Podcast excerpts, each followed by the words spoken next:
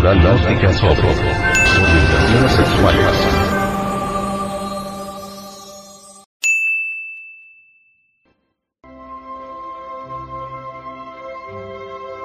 Humanización y divinidad del sexo.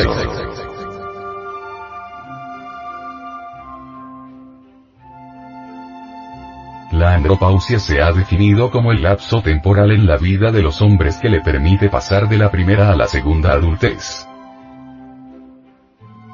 Según los sexólogos se inicia con cambios hormonales, fisiológicos y químicos que se producen entre los 40 y 50 años,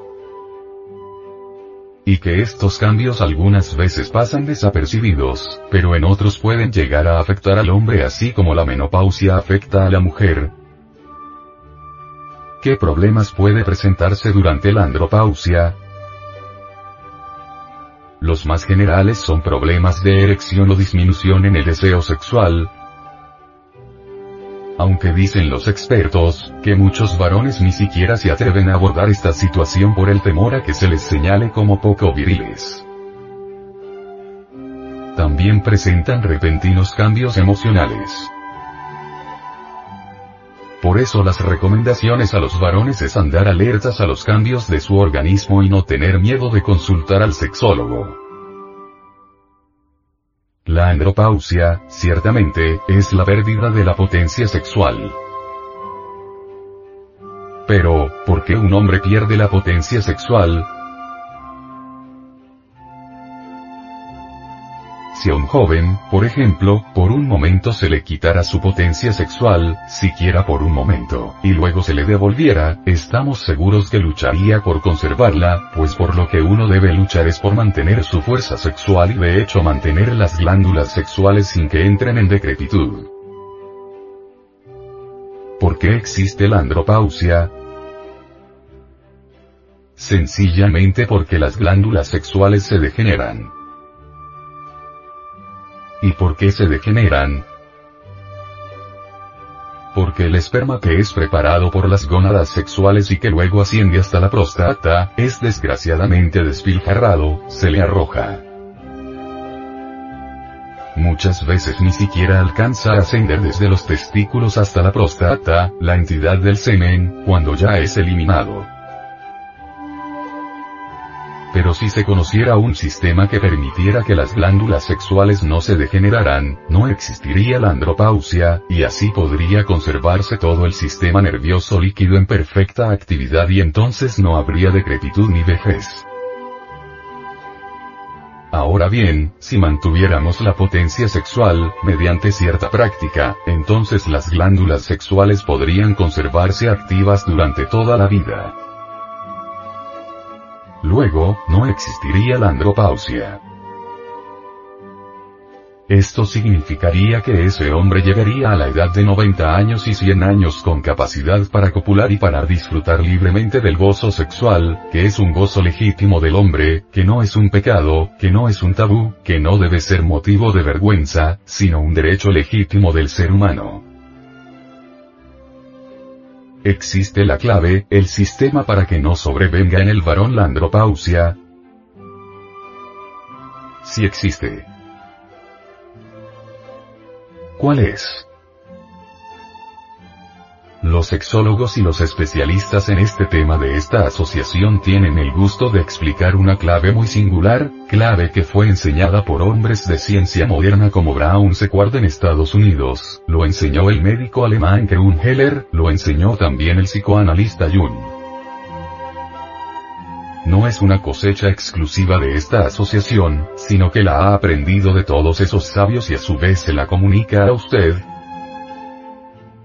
Claro, no como un artículo de fe o como un dogma inquebrantable, pues, si usted quiere aceptarlo, acéptelo, si no quiere aceptarlo, no lo acepte.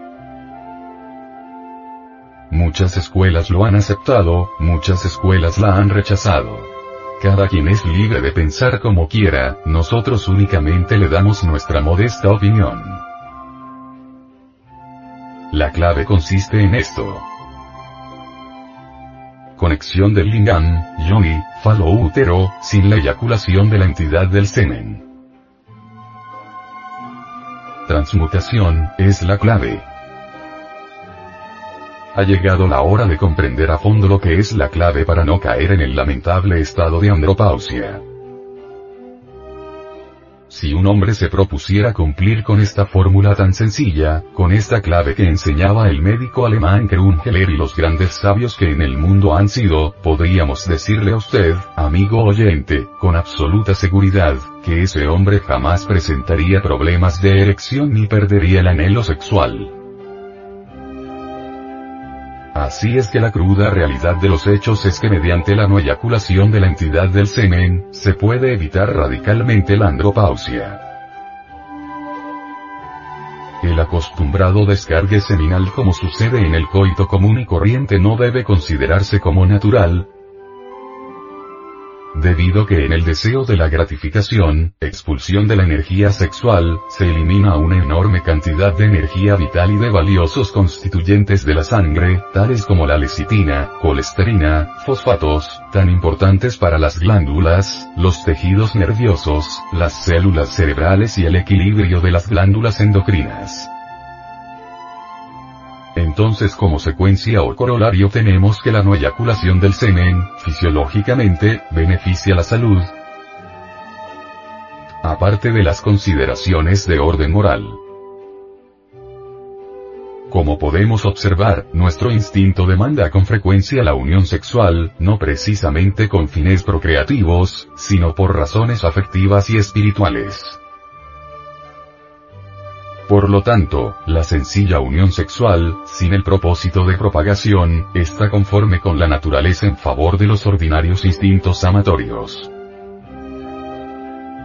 Con un poco de voluntad es posible a cualquier hombre de regular cultura, evitar la eyaculación y gozar del éxtasis del intercambio magnético.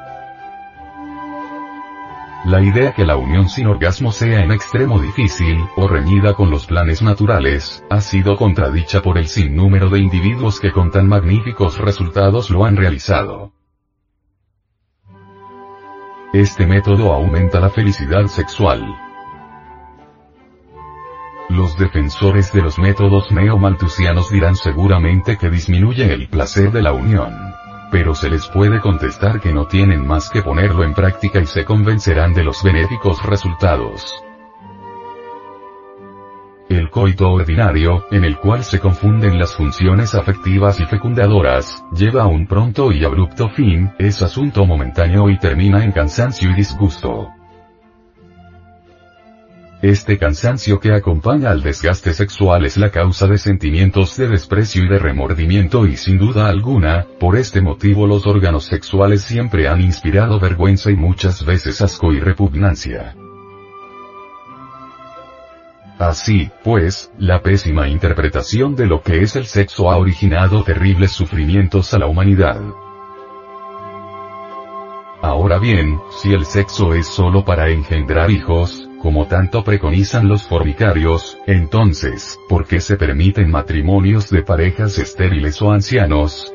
Solo la clave de la no pérdida de la entidad seminal humaniza y diviniza al matrimonio,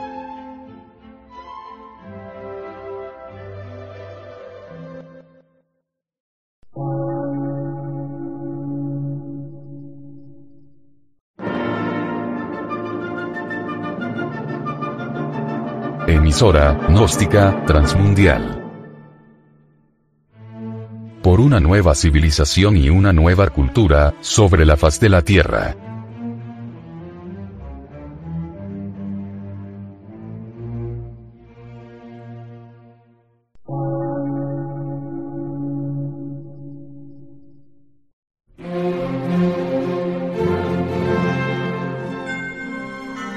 Medio de radiodifusión científico, artístico, místico y filosófico, de la Asociación Colombiana de Centros de Estudios Gnósticos, Antropológicos, Psicológicos y Culturales. A.C.